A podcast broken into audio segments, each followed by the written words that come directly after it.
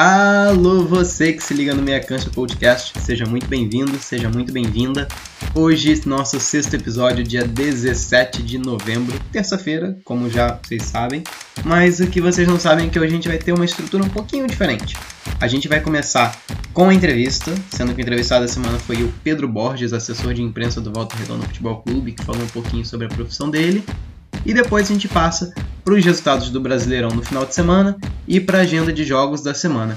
O que não é diferente é que vocês precisam seguir o Meia Cancha lá nas nossas redes sociais, seja no Instagram, no arroba Meia Cancha Podcast, ou no Twitter, só arroba Meia Cancha Pod, sem o cast, e compartilhar os episódios e os nossos conteúdos com seus amigos, conhecidos e por aí vai.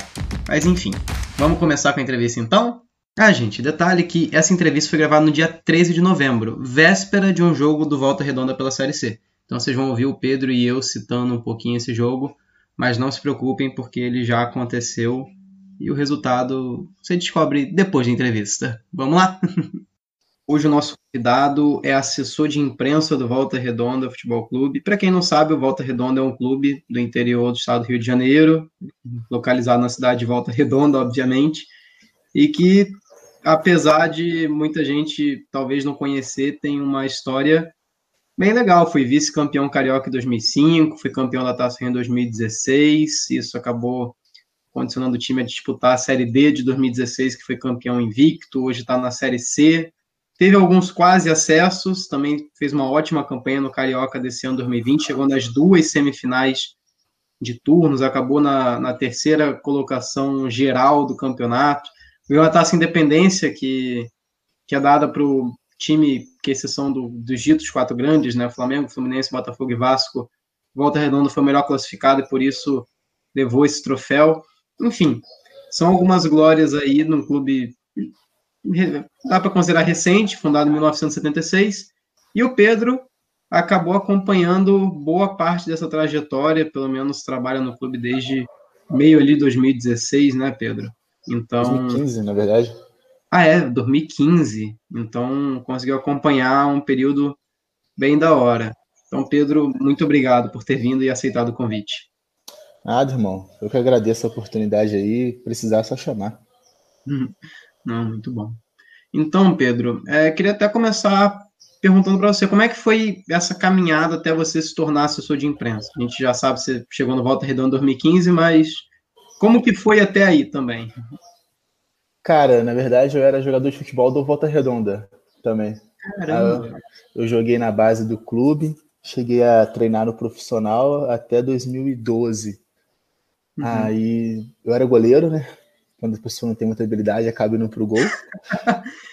Aí eu era goleiro, até 2012 eu acabei sendo dispensado do Volta Redonda, mas eu tinha iniciado a faculdade de jornalismo já. Uhum. Aí eu fui pro, pro Barra Mansa, Joguei um tempo lá no Barra Mansa, disputei o Carioca da Juniores lá do Barra Mansa.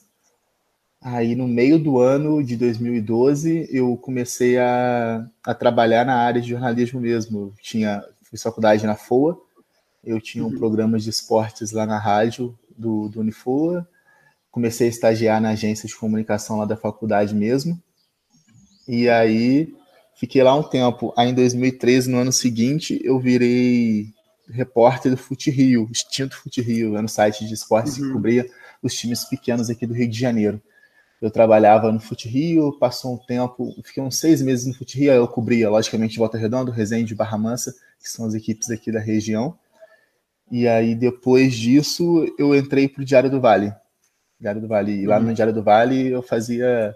Era entrando numa redação, né? Você acaba fazendo de tudo um pouco lá. E fiquei dois anos e meio no Diário do Vale, até que em 2015 eu saí do, do Diário e tive a, o convite para entrar para Fair Play, né? Na Fair Play Assessoria, que, que, na época era responsável pela comunicação do, do Volta Redonda. Fiquei na Fair Play como funcionário dela com Volta Redonda até 2018, mais ou menos. E aí, em 2019, a Fair Play saiu e eu segui no Volta Redonda e estou até hoje era como se fosse um o trabalho de assessoria de imprensa ele seria terceirizado e deixou de a empresa deixou de participar ali, mas aí você acabou ficando diretamente no Volta Redonda, é isso? Isso, isso. A Fairplay tinha outros clientes de esportes, né? Uhum. e eu cuidava especificamente da conta do Volta Redonda, vivia no dia a dia ali. E, e aí ela, sa, ela saiu, né? E eu acabei ficando lá no Volta Redonda. Entendi. Não, beleza.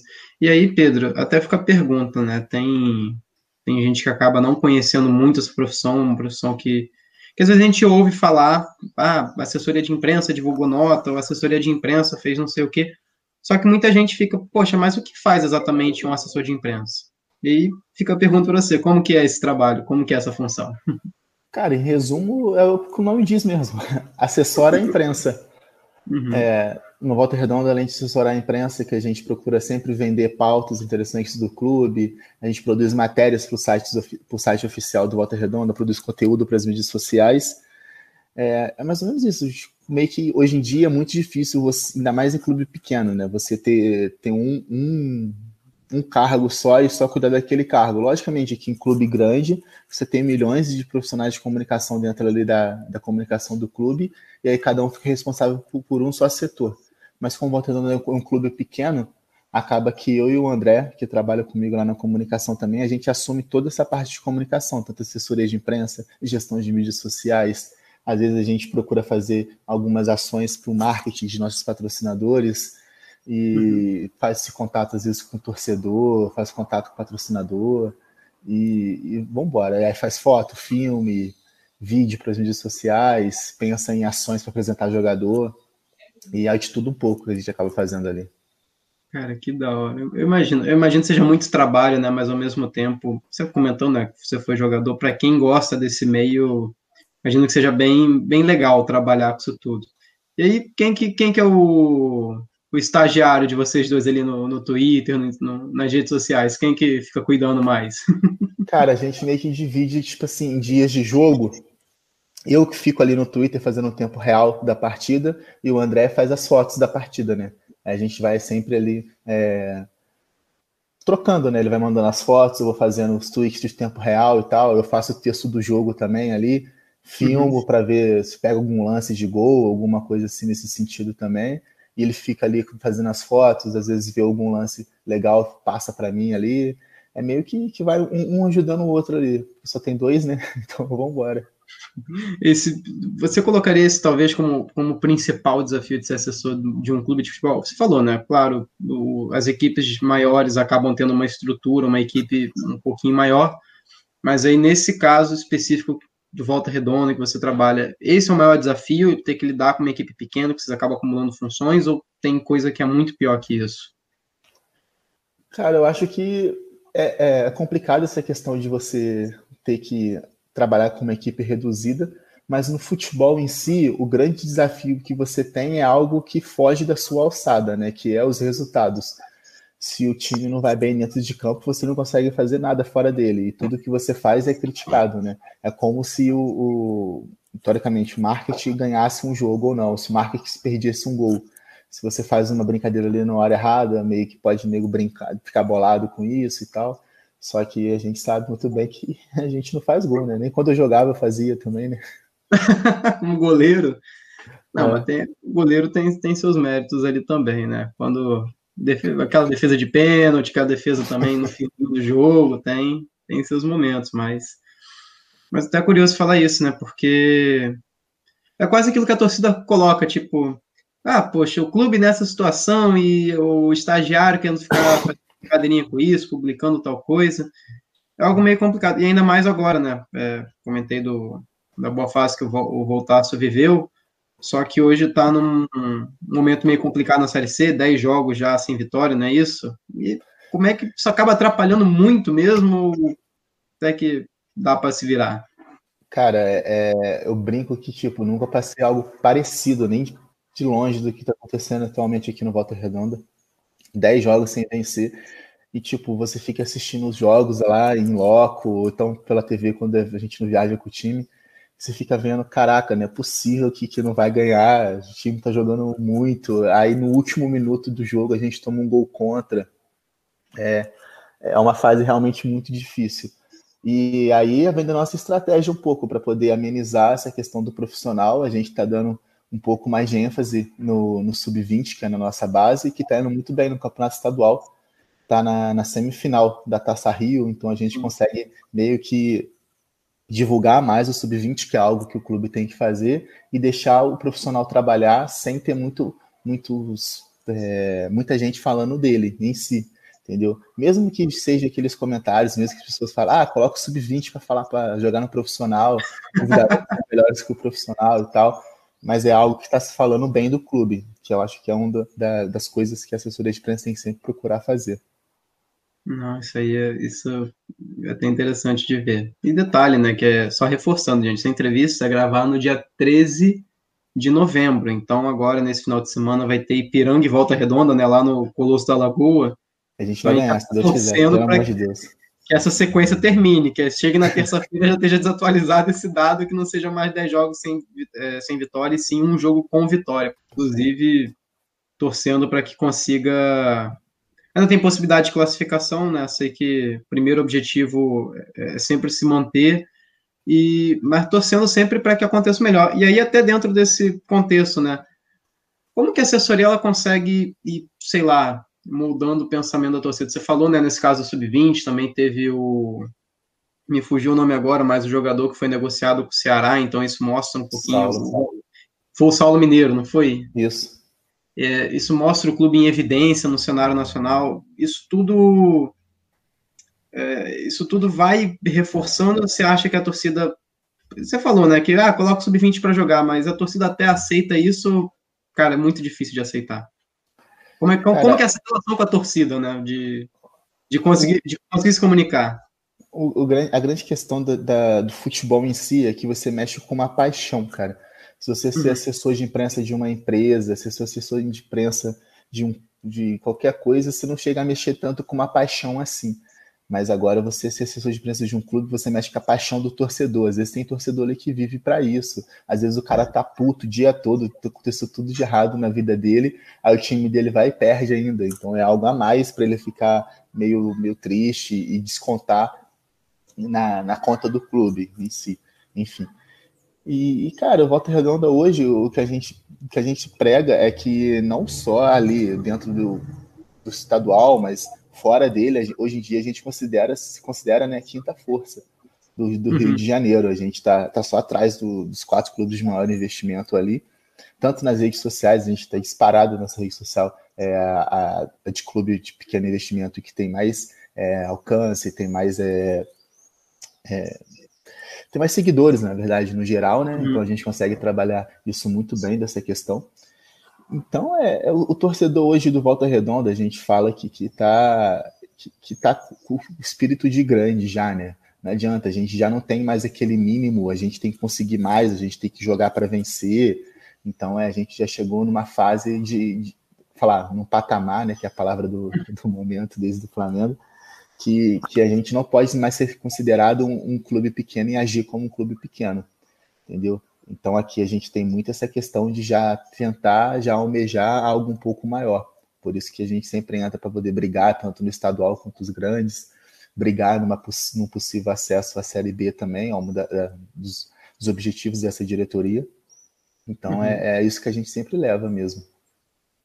Quando você coloca essa coisa assim do exemplo, brigar pela Série B, quando a gente vai vai analisar friamente isso, parece, pô, Série B, coisa pequena. Mas, cara, quando você observa, o Brasil ele tem 17 campeões nacionais da, da Série A. Então, só aí dá praticamente uma divisão. Se, tem, se a Série A tivesse os 17 campeões, faltariam três clubes para completar os 20 ali. Então, você está na Série B, você está entre os 40 melhores clubes do Brasil, e que, poxa, batendo com gente que tem uma baita estrutura, clubes que são fundados há muito tempo, começo do século, muitas vezes, enquanto Volta Redonda tem essa história relativamente recente. E aí até já queria te perguntar isso também, Pedro, porque teve esse crescimento vertiginoso. Eu acho que dá para colocar assim, por mais que tenha tido ali o, vice-campeonato em 2005 do Carioca, que foi a melhor campanha do clube até hoje, é, o principal título foi a Série D em 2016, depois teve quase acesso Acho que nos dois anos seguintes, né, 2017 e 2018, o clube fez uma campanha muito boa na Série C. Você acha que, que isso, é, esse crescimento do clube no desempenho, também fez aumentar a demanda na parte de comunicação? Sim, cara. É, é o que a gente sempre fala, tipo, o clube almeja uma Série B para ter uma estabilidade, principalmente fora do campo, né, como estabilidade financeira, porque é, a verba que vem da Série B é algo que, que dá para você trabalhar o ano todo tranquilamente. Uhum. Mas, é, sim, é, com, com, esse crescimento do clube, aumenta também a demanda, é, com o crescimento de redes sociais, aumenta a nossa demanda, a gente consegue vender melhor os patrocinadores, a gente consegue dar um retorno melhor para os patrocinadores também por redes sociais, mas também vem aquela coisa, né? Se a gente está sempre ali bem, é, com, com, com retorno muito bom dos torcedores, dos nossos seguidores, a gente tem que sempre ficar procurando as coisas para se inovar também, né? procurando fazer algo diferente, a gente sempre fica ligado no que está acontecendo, na, no que os outros clubes estão fazendo para a gente poder é, seguir essa mesma linha, porque é aquilo, a gente chegou a um nível que a gente não pode mais vacilar tanto. Então é, a gente tem que ser sempre ligado, e eu falo isso, de a gente tomar cuidado que a gente vai falar e quando a gente vai falar nas redes sociais, tomar cuidado com o post, tomar cuidado com qual jogador a gente vai postar uma foto, tomar cuidado é, o que a gente vai falar de determinada partida. Então é, é, bem, é bem complicado essa questão de, de rede social, é bem delicado mesmo. E até dentro do que você falou sobre o que os outros clubes vêm fazendo, no, o seu episódio já é o sexto é, aqui no podcast. No terceiro, entrevistei um, um, colorado mestre em comunicação, que é o Nando, e ele falava justamente que os clubes ele tem um, eles têm um papel educativo, eles influenciam a sociedade, eles muitas vezes é, mostram para o torcedor é, determinada situação, como. Eu não gosto de falar como agir, mas é um, algo assim. É realmente educativo, de você mostrar o que tem sido feito diferente, uma nova cultura que vem surgindo. E aí, queria te perguntar como que é, é realizado esse posicionamento, porque, cara, a gente fala de racismo, a gente fala de machismo, LGBTfobia no, no geral. Como que é feito esse, esse posicionamento do clube? Então, é, você tem que entender que o clube representa toda uma sociedade. Não, o Walter Redondo nunca fala só por ele mesmo. O Walter Redondo fala por uhum. todos os seus torcedores sempre. E na maioria das vezes acaba falando para a cidade de Walter Redondo também, porque é ele que acaba levando o nome de toda uma cidade. Então, é, o que a gente tem que fazer é, é dar voz para todas essas lutas, que são logicamente muito importantes e essenciais. Então, é, no caso lá do que aconteceu nos Estados Unidos, do Black Lives Matter, é, a gente se posicionou nessa situação. Que o, o, o, caso agora recentemente da Mari, a gente se posicionou também, a gente se posiciona do, nos dias das diversidades, porque, cara, é, é algo que, tipo, o futebol sempre foi visto como um ambiente machista, um ambiente muito fechado e que não tem é, lógica para essas pautas sociais. Só que uhum. agora a gente tá, tá, ligado que, que não existe mais isso. Não é questão de ser, de ser a favor ou ser contra. É algo que, tipo, tem que ser feito. Que não dá para continuar do jeito que tá. E, e, o clube ter essa, essa voz, dar seu porta-voz em determinados momentos, às vezes pode ajudar as pessoas a se conscientizarem e, e ver, caraca, não, é realmente, a gente precisa mudar nisso. Um, um, a gente fala sempre de, de de tomar como modelo né, alguns clubes, os clubes do Nordeste, cara, tipo Fortaleza, Bahia, porra, eles dão aula nessa situação de se posicionar, de procurar é, fazer ações que, que elevem a voz dessas causas. Então, é realmente, cara, eu acho que, que um clube de futebol, por ser do povo, futebol ser, ser algo que é do povo, precisa se posicionar sempre nessas causas e ampliar a voz das pessoas que, que tanto sofrem preconceito dessas situações. É criar um ambiente melhor, né? E realmente isso tem, tem crescido bastante. O Nano mesmo citando o número de clubes que vai indo a cada ano falando sobre determinados temas. É, isso é muito legal. Para quem acompanha, gosta de comunicação, não necessariamente gosta de futebol, mas gosta dessa coisa do posicionamento e tudo mais, realmente o perfil do Bahia é muito legal. Se alguém quiser seguir no, no Twitter, eu confesso que não acompanho tanto o Instagram, talvez é, tenham as mesmas manifestações, mas sei que no Twitter isso é muito forte. Pode procurar lá pelo Esporte Clube Bahia, que vai achar umas referências bem da hora. e, e nesse ponto, Pedro, que, que você acha que o que, que tem de melhor e o que, que tem de pior nessa sua, nessa sua profissão de assessor de imprensa? Qual que é o ponto, os pontos positivos e os pontos negativos que você destacaria?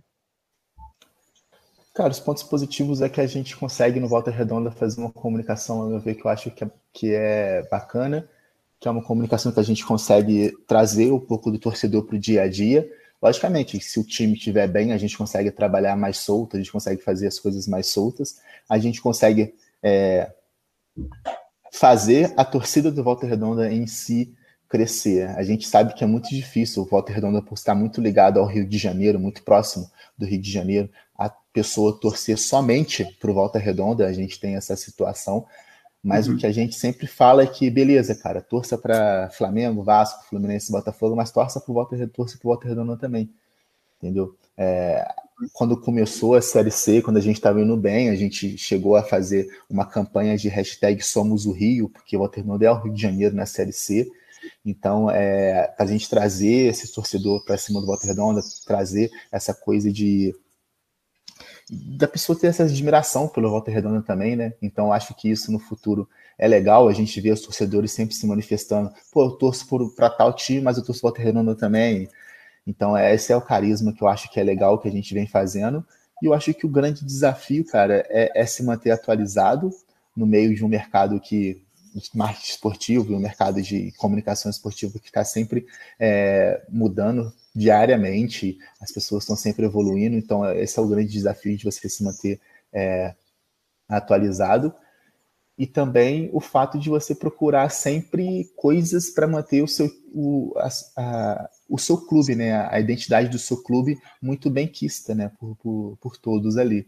Então, é, uhum. eu acho que esses são os grandes desafios ali. Só reforçando também, se falou do, dessa questão do Somos o Rio. É, na Série A, a gente tem os quatro grandes do Rio de Janeiro, né? Flamengo, Fluminense, Botafogo e Vasco. Na Série B, não tem nenhum carioca. Até um tempo atrás tinha o, o Macaé disputando, só que já tem um tempinho que, que já não figura mais nessa, nessas divisões nacionais. Tem o Volta Redonda na Série C. E aí na Série D tem alguns outros clubes, como o Bangu, só que na Série D sempre tem um clube carioca por conta do regulamento. Então é uma valorização do Volta Redonda porque é o único clube carioca que, que luta para ter essas divisões de fato, que, que tem se mantido, porque na Série D tem essa rotação e a Série A, os quatro grandes mal contam, porque o máximo vai acontecer é um ou outro cair para a Série B, daqui a pouco já retorna. Então é algo a se valorizar. E de novo, nessa questão regional, é, a minha irmã tem 13 anos e ela estava conversando comigo esses dias falando poxa, por que, que no Rio de Janeiro não tem nenhum time com o nome do Rio de Janeiro? Falando no caso da capital, né? Porque o Santos é um grande tem o nome de Santos, aí tem o São Paulo, aí tem o Ceará, que tem o nome do estado. Por que, que no Rio de Janeiro não tem nenhum time com nome assim? De novo, a responsabilidade que o Volta Redonda acaba tendo de, de levar o nome da cidade. No, há dois episódios também a gente falou da, da Copa Rio Sul de Futsal, recebi o Max e o Gustavo, que falaram sobre o torneio, eles falaram sobre essa questão do levar o nome da cidade às equipes, e como que é um fator local que ajuda muito. E, cara, de novo, Volta Redonda é um orgulho para a cidade, porque você está tendo um clube figurando, de novo, numa divisão nacional. O Resende aqui para gente, quando o Resende chegou na semifinal de, de turno no, no ano passado, também foi super da hora, você vai, quer acompanhar o time. A gente vê muito isso na liga de futsal, que os times, eles são times mais do interior, então acaba representando a cidade. Tudo isso é muito bacana porque só chama atenção para o município de vocês, né, Pedro? Isso é, o Volta Redonda hoje é, um, é, o maior divulgador do nome da cidade de Volta Redonda. A gente, numa, numa série C, por exemplo, a gente consegue divulgar esse nome nacionalmente, né? Porque principalmente é, a gente vai jogar numa, no sul, amanhã a gente vai jogar lá em Erechim, Rio Grande do Sul, a gente está levando o nome da cidade. E é sempre uma responsabilidade muito grande também de você representando uma cidade, né? Em si. Uhum. E, cara, é, a gente representa o Volta nacionalmente, a gente, tem, a gente tem noção dessa responsabilidade que é muito grande. Então, é, é, é uma responsabilidade muito grande isso, de você levar o nome de uma, de uma cidade para todo o Brasil. E a gente procura sempre tratar isso muito bem, né? Logicamente que a gente trata essa questão do Rio de Janeiro, por ser o único clube do Rio de Janeiro, mas a gente sabe que a nossa maior força é na cidade de Volta Redonda em si. Volta Redonda tem 300 mil habitantes. Então, é, não é uma cidade que pode ser considerada grande, mas não é uma cidade que pode ser considerada pequena também, assim uhum. como eu posso fazer essa alusão ao clube Volta Redonda também.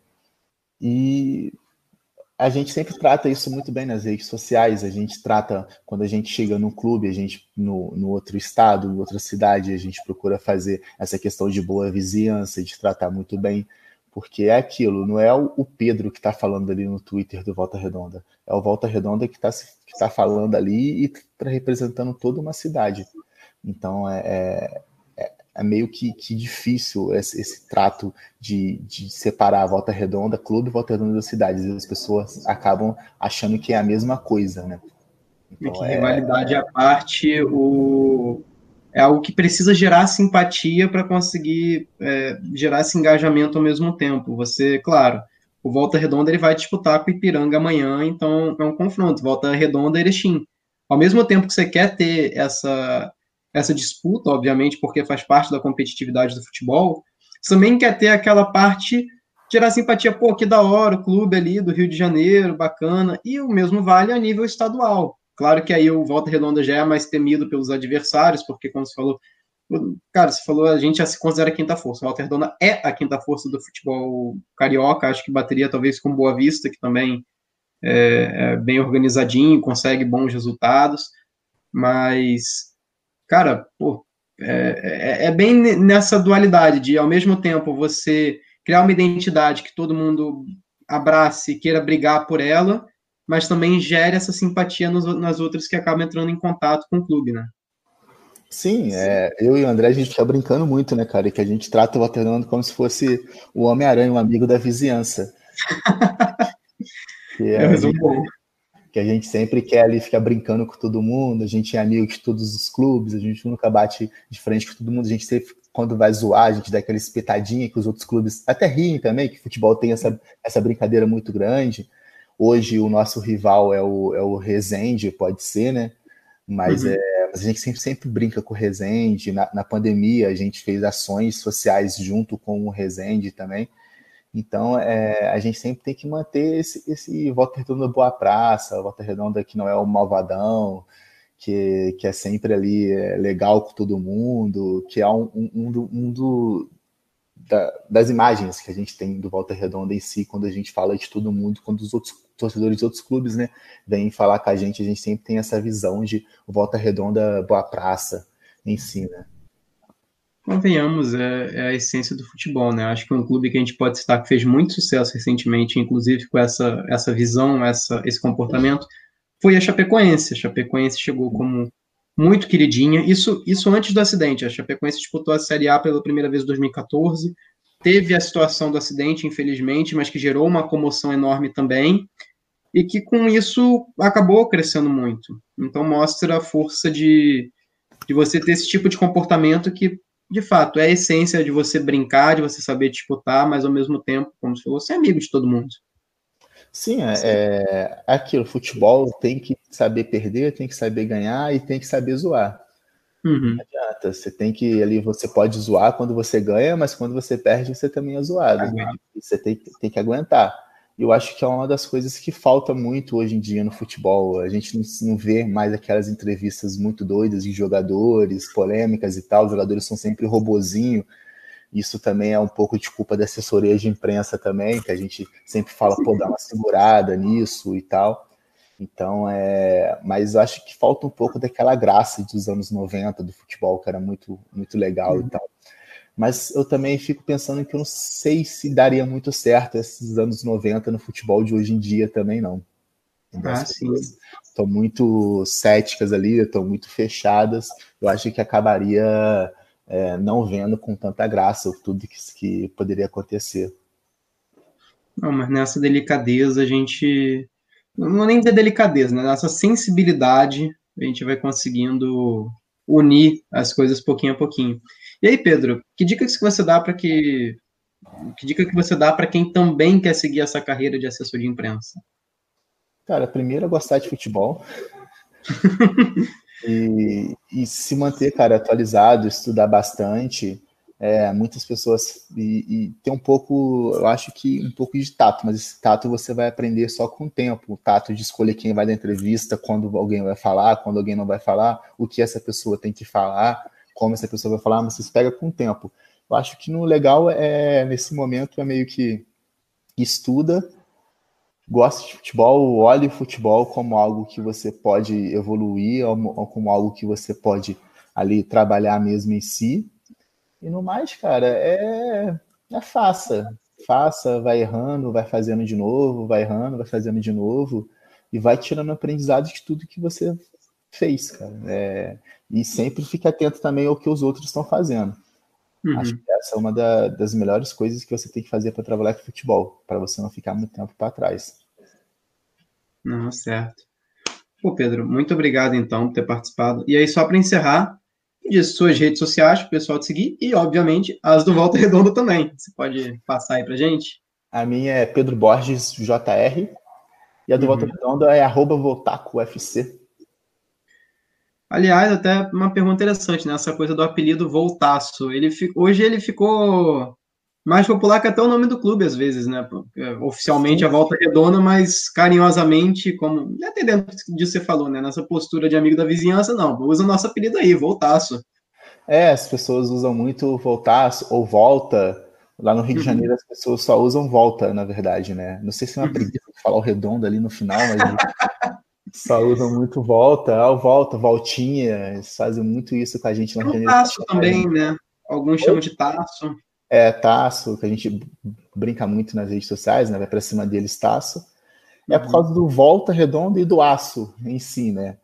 É, a gente usa muito também o esquadrão de aço, que é para dar para dar essa ênfase tipo de um time brigador, de um time que é de aço mesmo em si. Uhum. E é por causa da, é, da, da, cidade, né? Que a Volta Redonda, quando foi criada no fim, é respira aço o tempo todo. E às vezes respira literalmente, né? É, esse é o primeiro detalhe. É, mas é por causa disso tudo. E a gente foi. É, leva essa questão do voltaço também muito à frente, que é o, o, acaba sendo o mais conhecido do que o Volta Redonda em si. O Volta Redonda é bem mais formal, né?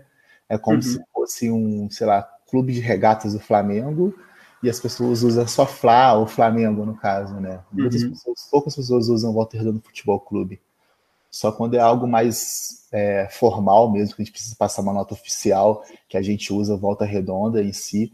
Mas na maioria do tempo é voltar só Esquadrão de Aço, para dar um pouco dessa quebra e trazer algo mais é, simpático né, para o torcedor em si.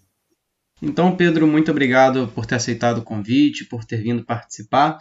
E para quem ficou curioso sobre o jogo do Volta Redonda, o Voltaço ganhou 3 a 2 sobre o Ipiranga, quebrou esse jejum de 10 jogos sem vitórias e já se recuperou na Série C. O Voltaço ele faz parte do grupo B, então agora tem 18 pontos, está na sexta colocação, 4 pontos acima da zona de rebaixamento, a 5 pontos do quarto colocado, que é o último que se classifica para a próxima fase, as quartas de final. Então, tem a possibilidade ainda de se classificar nos nove pontos que restam, já se afastou um pouco daquela chance de ser rebaixado e a gente segue torcendo para que o Voltaço consiga se classificar para a próxima fase da Série C. Aliás, já que começamos a falar de resultados, vamos falar dos do final de semana. Antes, inclusive, falando dos de quinta e sexta-feira, porque teve rodada das eliminatórias sul-americanas para a Copa do Mundo 2022. Foi a terceira rodada. Na quinta-feira, a Bolívia recebeu o Equador e perdeu em casa por 3 a 2, enquanto Argentina e Paraguai empataram, ficaram no 1 a 1. Na sexta-feira, a Colômbia recebeu o Uruguai e perdeu por 3 a 0. O Chile recebeu o Peru num dos maiores clássicos, com a maior rivalidade aqui no continente, e venceu por 2 a 0. E o Brasil, fechando a rodada, enfrentou a Venezuela no Morumbi e venceu por 1 a 0 com o gol de Roberto Firmino. O jogo foi bem truncado, a Venezuela veio bem retrancada, mas o Brasil conseguiu vencer e é o líder da chave sul-americana das eliminatórias com três vitórias em três jogos. Passando para o Brasileirão, jogos sábado e segunda-feira, não teve domingo por conta das eleições. No sábado, o Santos recebeu o Internacional, venceu por 2 a 0 com gols de Ivonei e Caio Jorge, enquanto o Sport recebeu o Vasco e perdeu por 2 a 0. Germancano desencantou, já tinha um tempo que não marcava, fez dois de uma vez e o Vasco quebrou um jejum de nove jogos sem vitória no campeonato. O Goiás recebeu o Atlético Paranaense, perdeu por 1 a 0 gol de Renato Kaiser, inclusive ex-jogador do seu rival Atlético Goianiense. Então Goiás cada vez mais afundado na lanterna do campeonato. E já na parte da noite, o Corinthians recebeu o Atlético Mineiro, saiu na frente com o Matheus Davó, mas o Atlético virou com o Guilherme Arana, marcando e fazendo cumprir a lei do ex. E Marrone, então vitória do Atlético Mineiro, que é o novo líder do campeonato. O Fortaleza recebeu São Paulo e perdeu por 3 a 2 David abriu o placar por Fortaleza, Gabriel Sara e Luciano viraram para o São Paulo. Wellington Paulista chegou a empatar para o tricolor cearense, mas a vitória foi para o tricolor paulista com outro gol de Luciano, que sacramentou a vitória por 3 a 2 do São Paulo. O Grêmio recebeu o Ceará e ganhou de 4 a 2. Jean-Pierre e PP marcaram os primeiros do Grêmio, Kelvin descontou para o Ceará, Diego Souza e Diego Turin ampliaram para o Grêmio, e o Thiago deu números finais descontando para o Vozão. O Palmeiras recebeu o Fluminense ganhou por 2 a 0, dois gols do Rafael Veiga. E encerrando a rodada no sábado, o Flamengo recebeu o Atlético Goianiense e ficou no 1 a 1. Bruno Henrique abriu o placar para o Mengão, mas o Zé Roberto empatou para o Atlético Goianiense. Já na segunda-feira, ontem, né, o Coritiba recebeu o Bahia e perdeu por 2 a 1. Giovanni Augusto abriu o placar, mas o Bahia conseguiu a virada com Elber e Zeca. E no jogo que fechou a rodada, o Botafogo recebeu o RB Bragantino e assim como Coritiba saiu na frente, mas tomou a virada em casa. Os gols foram de Matheus Babi, Ítalo e Claudinho. Atualizando a tabela do Brasileirão, o novo líder, como já dissemos, é o Atlético Mineiro, tem 38 pontos e um jogo a menos, então pode abrir 5 pontos de vantagem para o segundo colocado, que é o Internacional, tem 36 pontos, e que está empatado com São Paulo e com Flamengo. Detalhe que o São Paulo tem 3 jogos a menos. Logo atrás, o Palmeiras e o Santos têm 34 pontos e fecham o G6. O sétimo colocado é o Grêmio com 33 pontos, o Fluminense tem 32 e o Bahia tem 28. Agora vem um grupinho que está bem embolado. Na décima colocação, o Sport tem 25 pontos, mesma pontuação do Corinthians. Já o Fortaleza tem 24, assim como o Ceará e Atlético Goianiense. Na 15ª colocação, o RB Bragantino tem 23 e o primeiro time fora da zona de rebaixamento é o Vasco com 22 pontos. Detalhe que é a mesma pontuação do Atlético Paranaense, 17º colocado e primeiro time na zona de rebaixamento. O Coritiba e o Botafogo têm 20 e isolado na lanterna, o Goiás tem apenas 12 pontos. Passando para o Brasileirão Feminino, as semifinais aconteceram no sábado e na segunda-feira. No sábado, o jogo foi entre Havaí Kinderman e São Paulo. Detalhe que a equipe paulista precisava de dois gols para reverter a vantagem da equipe catarinense e não conseguiu, ganhou só por 1 a 0 o gol da Duda o que fez com que o Havaí Kinderman se classificasse para a final. Já na segunda-feira, o Corinthians recebeu o Palmeiras no Derby Paulista. O primeiro jogo tinha sido 0 a 0 então estava tudo em aberto. E o Corinthians fez logo 3 a 0 gols de Poliana, Ingrid e Diane. Então a final é entre Havaí Kinderman e Corinthians e está prevista para os dias 22 de novembro e 6 de dezembro. No site da CBF consta às 8 horas da noite, mas eu imagino que eles ainda vão confirmar o horário, beleza? Passando então para a agenda da semana, hoje já tem jogo e é jogo das eliminatórias sul-americanas. Então, às 6 horas da noite, a Venezuela recebe o Chile e o Equador enfrenta a Colômbia. Já às 8 horas da noite, o Paraguai encara a Bolívia e o Brasil viaja a Montevideo para encarar o Uruguai. Às 9h30, fechando a rodada, o Peru enfrenta a Argentina. Já na quarta-feira, a gente tem os confrontos da Copa do Brasil, já é a volta das quartas de final. Então, às 4h30, o Grêmio enfrenta o Cuiabá Detalhe que o Grêmio venceu a partida de ida por 2 a 1 lá na Arena Pantanal. Às 19 horas, o Ceará recebe o Palmeiras, precisando reverter uma grande vantagem, porque o Palmeiras enfiou 3 a 0 lá no Allianz Parque. Então, missão duríssima para o Vozão. E às 9h30, os dois jogos restantes, entre América Mineiro e Internacional. Detalhe que o América venceu o jogo da ida no Beira-Rio por 1 a 0 o gol foi logo no comecinho. E o jogo que talvez chame mais atenção entre São Paulo e Flamengo. Detalhe que São Paulo novamente venceu no Maracanã, dessa vez por 2 a 1. A gente também tem jogos do Brasileirão, jogos atrasados. Na quarta-feira, às 19 horas, o Atlético Mineiro recebe o Atlético Paranaense pela sexta rodada. E na quinta-feira, dia 19, às 19 horas, o Vasco recebe o Fortaleza em jogo válido pela 16ª rodada.